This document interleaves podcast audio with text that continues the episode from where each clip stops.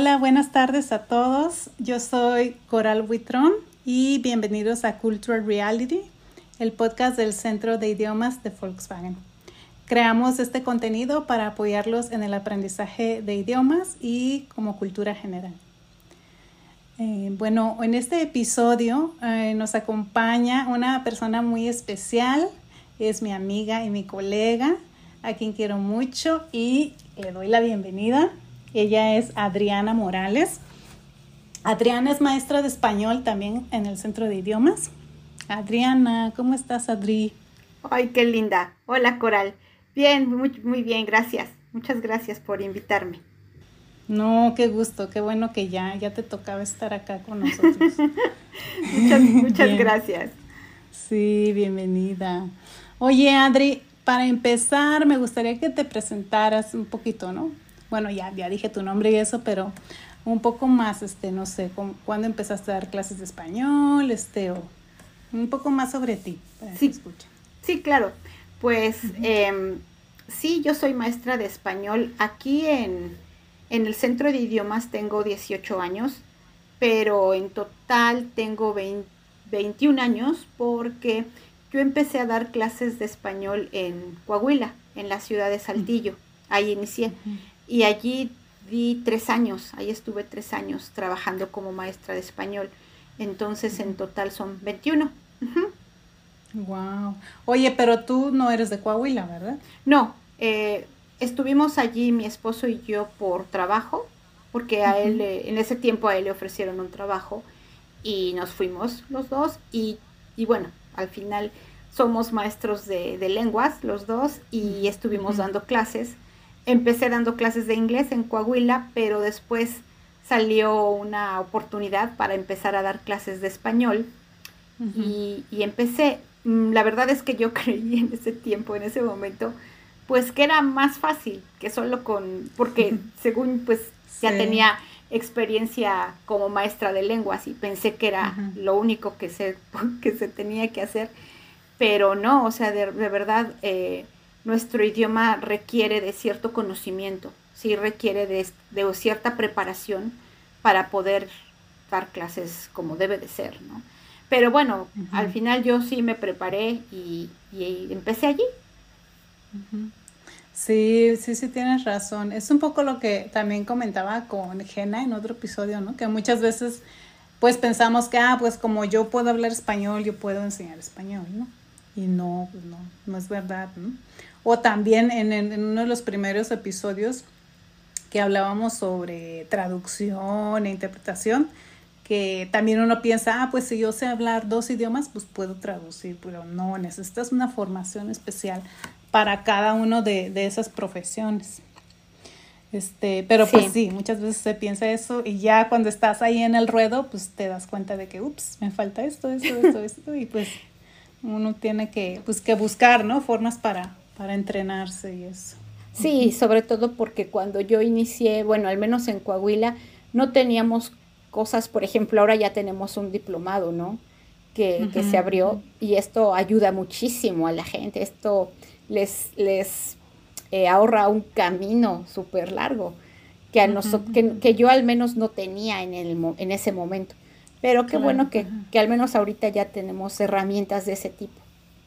Exacto, exacto. Pues muy bien.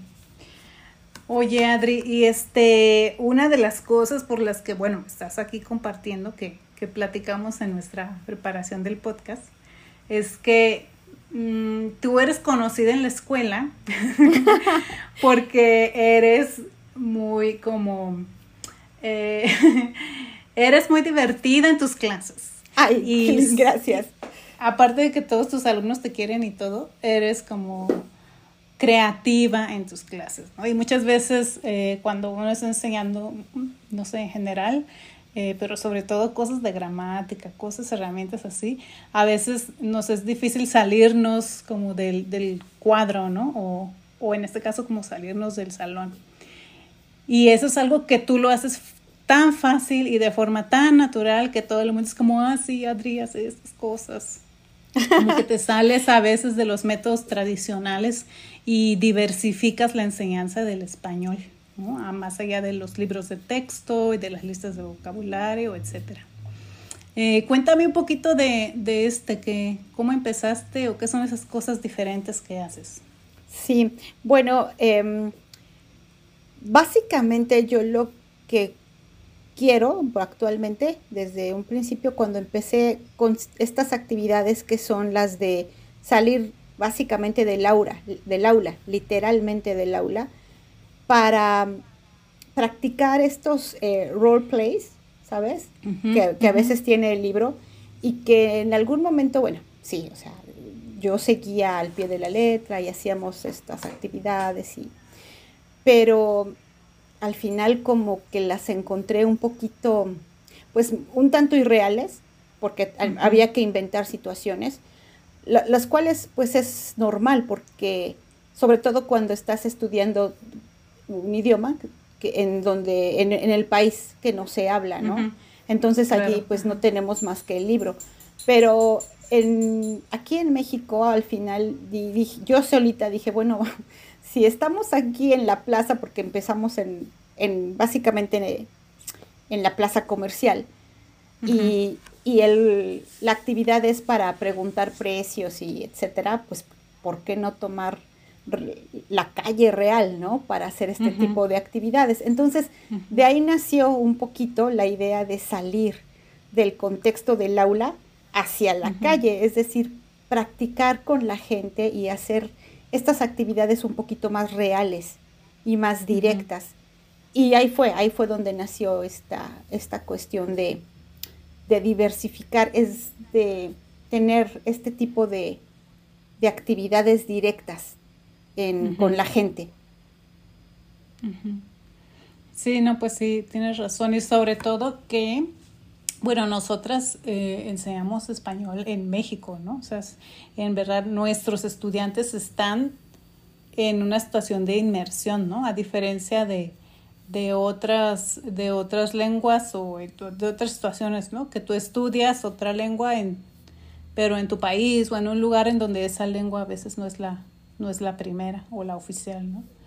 Entonces, ¿cuáles crees que para los estudiantes eh, son las ventajas de estar aquí en México, por ejemplo? Sí, pues como te lo mencioné, estudiar un eh, una lengua, perdón, en un país en donde no, no se habla esa lengua, pues es, es más complicado. Y al contrario, nuestros alumnos tienen la ventaja de pues de estar en el país de, habla, ¿no? Del habla, de la lengua meta. Y bueno, aquí hay una, una pequeña cuestión. Escuché un poquito el, podcast de Tomás, que, decía que muchas, muchas personas, muchos extranjeros, la comunidad alemana en concreto, pues a veces se encierran en su mundo, ¿no? Y, a veces no, no salen pues por cuestiones de trabajo o, incluso por cuestiones de, seguridad. Cuando esto sucede, pues eh, no importa que vivan en México o, en cualquier lugar de Latinoamérica, si no lo aprovechan, pues es como estar en su país, porque solamente tienen contacto con su idioma. Pero hay mucha gente que sí lo aprovecha, solo que, que no saben cómo. Eh, salen, sí salen a la calle y sobre todo van a los lugares turísticos, pero pues a la, gente, sobre todo la gente europea, no es muy dada a platicar solo por platicar con la gente, no es como nosotros. Entonces se quedan cortos en su práctica, digamos, en su práctica oral del idioma. Entonces, eh, lo, que, lo que pensamos hacer en el, en el centro de idiomas es llevar a estas personas a los lugares, digamos, no tan turísticos, más típicos, más lugares más populares, digámoslo así, y, hacer que ellos tengan contacto con la gente, vean los lugares, practiquen el idioma y conozcan muchos aspectos culturales que no conocen más que de un libro y obvio los libros no te muestran más que una pequeña parte. La, la gran ventaja estando aquí es que les abres una puerta, les destapas la cortina real del mundo, de México al menos. Eh, la mayoría de nuestros alumnos pues viven en, en, Lomas o viven en La Vista y viven en lugares que no son realmente México, ¿no? O sea, no, es como vive la mayoría de los mexicanos. Entonces, al hacer esto, al llevarlos a los lugares más populares, digamos, típicos populares, pues conocen, conocen realmente lo que es México, la cultura, lo que hacemos, lo que comemos, cómo hablamos, etcétera. Ok, muy bien, Adri. Oye, te iba a decir, porque mm, una cosa que, tú haces, que a mí me gusta mucho, es que, eh, que hablas de, de como de emociones y de cultura y pues los, que hemos aprendido otra lengua o enseñamos una, lengua a alguien, sabemos que no es solo como vocabulario o reglas o eso, ¿no? Sino que transmites también tradiciones, transmites este, pues, cultura, formas de relacionarse con los demás, eh, enseñamos también lenguaje corporal, o sea, muchas otras cosas que van más allá de, de, o sea, de la lengua como escrita, ¿no? O, no sé, de las lecturas o eso. Y creo que eso tú has acertado muy bien en estos, mm, como en estas formas o en esta como metodología que tú armaste.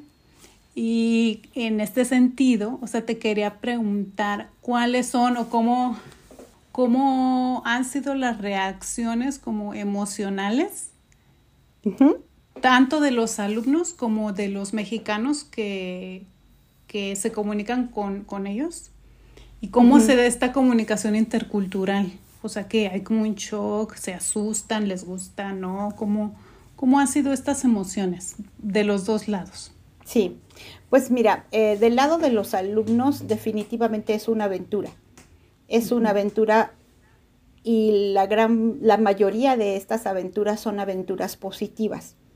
Primero porque nos, eh, bueno, primero déjame explicarte, déjame decirte que en el centro de idiomas se crearon para nuestros alumnos que estudian español, nuestros alumnos extranjeros, antes de la pandemia se crearon ciertas rutas, ¿sí? Ah, es decir, eh, nació solamente con la cuestión de ir a la tienda y preguntar cuánto costaba algo hasta desarrollar una ruta, eh, llevarlos a los mercados, llevarlos a, a museos, llevarlos a restaurantes típicos o de comida típica, etcétera. Esas son las rutas.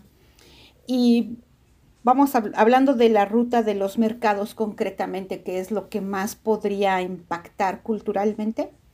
Primero se les describe el lugar a, donde vamos para que no haya sorpresas desagradables. Es decir, sí les digo ah, que, que los mercados, bueno, digamos. O sea, hay una preparación. Sí, exacto, sí, claro. Sí, porque pues ellos tienen que saber, ¿no? Y afortunadamente al principio yo sí creí que si les decía, bueno, algunos mercados pues no son tan limpios, no sé, a lo mejor huele mucho la comida y a lo mejor me iban a decir, no, no sé, mejor no.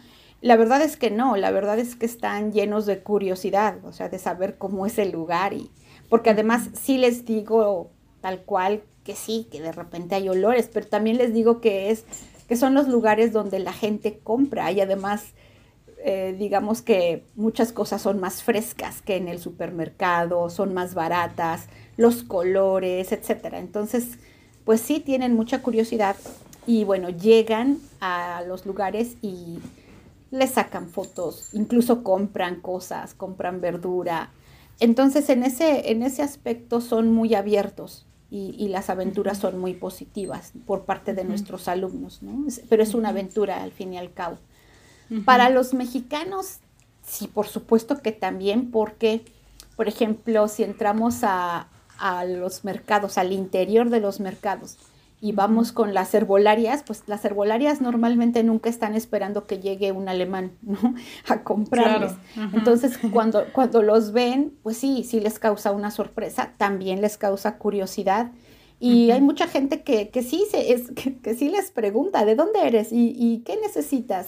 Incluso les piden tomarse fotos con ellos, etcétera, ¿no? poco? Sí, sí, tengo muchas fotos así con, con personas que se, sí, ¿no?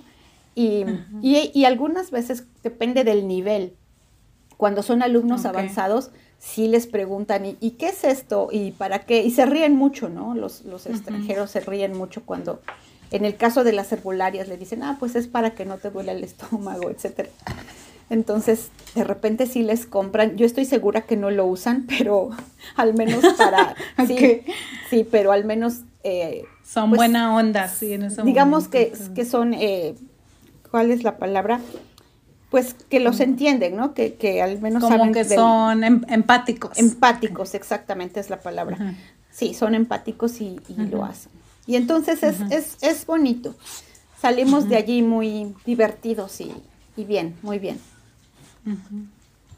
Sí, qué padre. También este creo que es importante como no sé, a veces tenemos estas ideas de ah, pues el extranjero, el güero extranjero o Ah, creo que a veces hay prejuicios por ambas partes, ¿no? Tanto por nosotros mexicanos como por ellos y todo. Y también creo que el punto aquí pues es como quitar esos prejuicios, ¿no? Si es que existiesen y, y pues conocer o como animar a esta comunicación intercultural. y, de, y de aquí lo que me llama mucho la atención es un poco como, como Mm, titulé el podcast, ¿no? Es esto de vernos con otros ojos, o sea, desde el punto de vista de nosotros como mexicanos, eh, pues si estamos siempre como en, no sé, nuestra, en nuestra rutina, en nuestro espacio, como en nuestra zona de confort, y conocemos todo y, todo está en orden, pero de repente, eh, ya sea que algunos eh, lo, lo, hacen a través de los viajes, ¿no? Que viajan a otro lugar y se dan cuenta de, de otras formas, pero si no, cuando tú conoces a alguien de otra cultura, es cuando dices, ah, o sea, hay otra cosa diferente, ¿no? o sea, esto que yo hago no lo hacen todos. Y, y es como una forma de, yo le llamaría como un extrañamiento, como por eso un poco lo que decía, ¿no? Como vernos a nosotros mismos desde otra perspectiva. Entonces, tú eh, dime qué piensas de eso. ¿Coincides conmigo o qué? ¿Qué piensas de esta como, como de vernos a nosotros mismos con otros ojos a través de estos encuentros interculturales? Sí, eh, yo estoy de acuerdo contigo, sí. Yo creo que en mi punto de vista, a veces sí necesitamos revalorar lo que tenemos. Es normal que que nosotros no encontremos sorpresas. Eh, por ejemplo, en mi caso yo nací aquí, ¿sí? Y a mí sí me llevaban al mercado desde chica. Entonces, a mis hermanas también. Entonces, para mi familia, pues no hay ninguna sorpresa, no hay nada nuevo. Y para muchas personas ir al mercado, por decir un lugar, ¿no? Hay muchos igual pues es como que, ay, qué, qué cansado, o sea, hay un montón de gente, eh, me quita tiempo. Y porque además no, no es un paseo, ¿no? Es como una tarea exacto, que tienes que exacto, Exactamente, ¿no? Eh, y, y, por qué vamos a hacer eso si además en este momento ahora las cosas son tan modernas que ya incluso no nos llevan a la casa, ¿no? Entonces ya nos necesitamos salir, pero no solo no al mercado ni al supermercado, casi a ningún lado, ¿no? Y yo lo que creo es que estamos perdiendo esta cuestión de los sentidos, es decir, el deleite de, el deleitar nuestros sentidos. Porque mm. sí es cierto, los mercados, los, el mercado, el mercado en sí, sí tiene algunas cosas desagradables. Sí, algunas calles huelen a pescado o huelen feo o lo que sea y hay que tener cuidado incluso con la seguridad, etcétera pero también tienen cosas muy bonitas, también tienen olores bonitos, también tienen artesanía, también tienen muchos colores. O, por ejemplo, si a mí me gusta llevar a los alumnos en periodos, por ejemplo, el 2 de noviembre, antes de muertos, en donde hay un montón de colores, un montón de cosas tradicionales. Los olores aromas. exacto, los aromas del, de todo, del pan, de las flores, etcétera. Entonces es un deleite para los ojos todo esto, ¿no? Y se convierte ya no como tú dices en una tarea, sino en un, para mí es un deleite a los sentidos que, que necesitamos revalorar, yo creo, muchas personas, nosotros como mexicanos. Y Y otra cosa es, eh, yo creo también que como nos sentamos nosotros, como nuestra cultura, es lo que, es lo que transmitimos. Y en, y en, mi caso, como, como maestra de español y que además que enseñar el idioma, pues enseñas una cultura y eso lo sabemos tú y yo como maestras de cualquier idioma. Cuando tú aprendes un idioma, claro. pues va de la mano con la cultura, no se puede separar. Claro. Y yo, bueno, al, enseñar español como mexicana, pues estás muy orgullosa de tu idioma y, sobre, y por supuesto de tu cultura.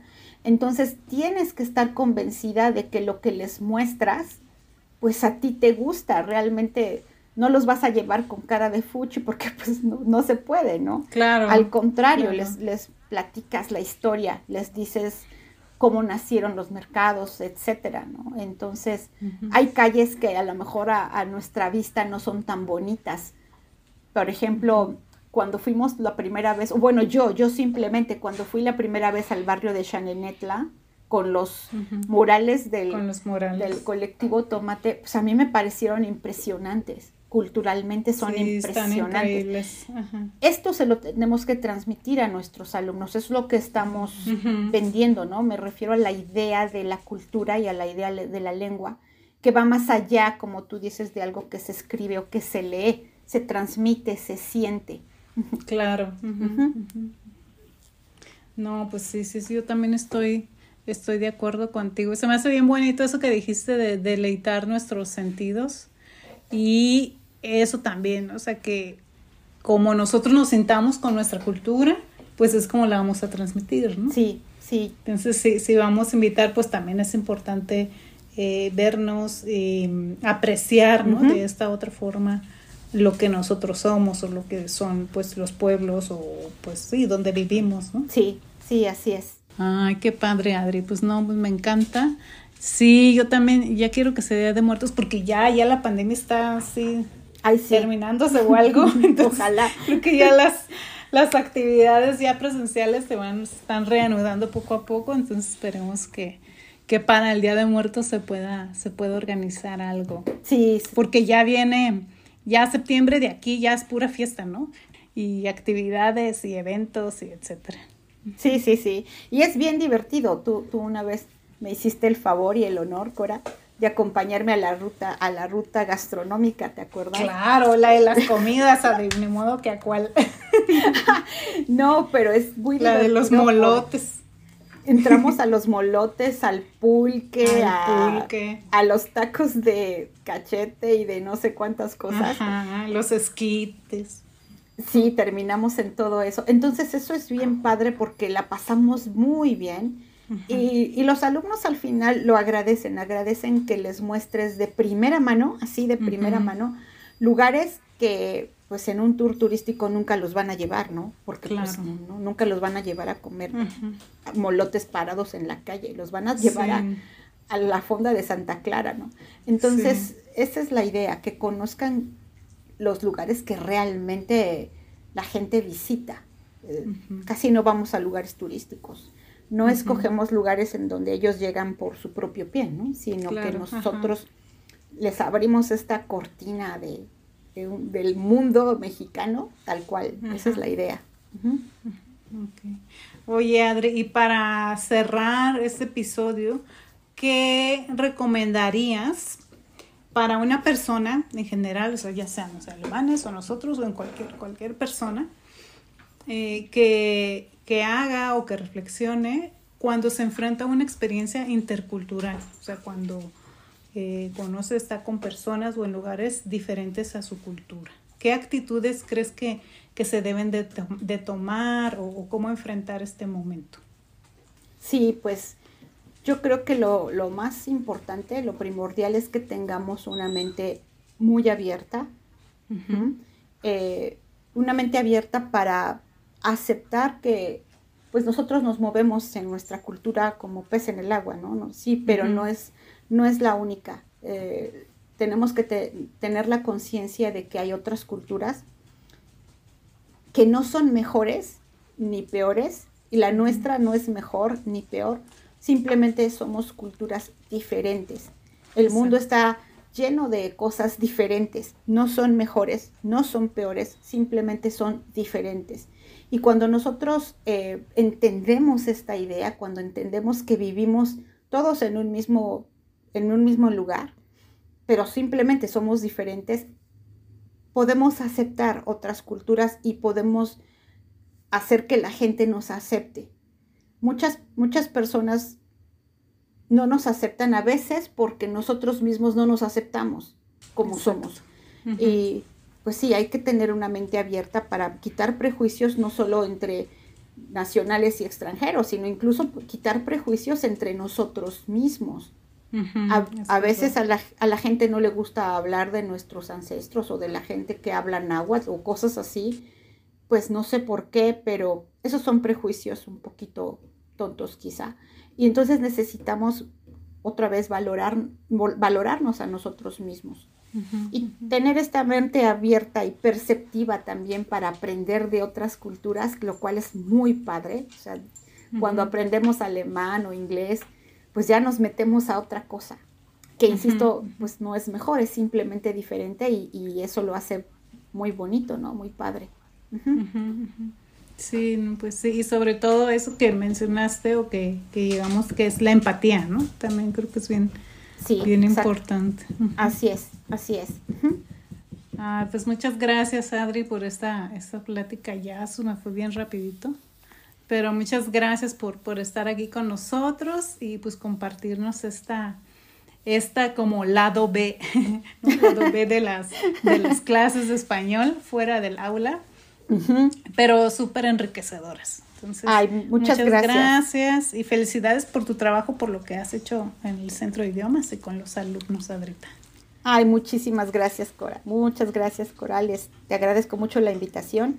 Y bueno, pues es un, como dices tú, es un poquito para que la gente sepa lo que a veces hacemos en el departamento, ¿no? Entonces, sí, está, está padre. Pues muy bien.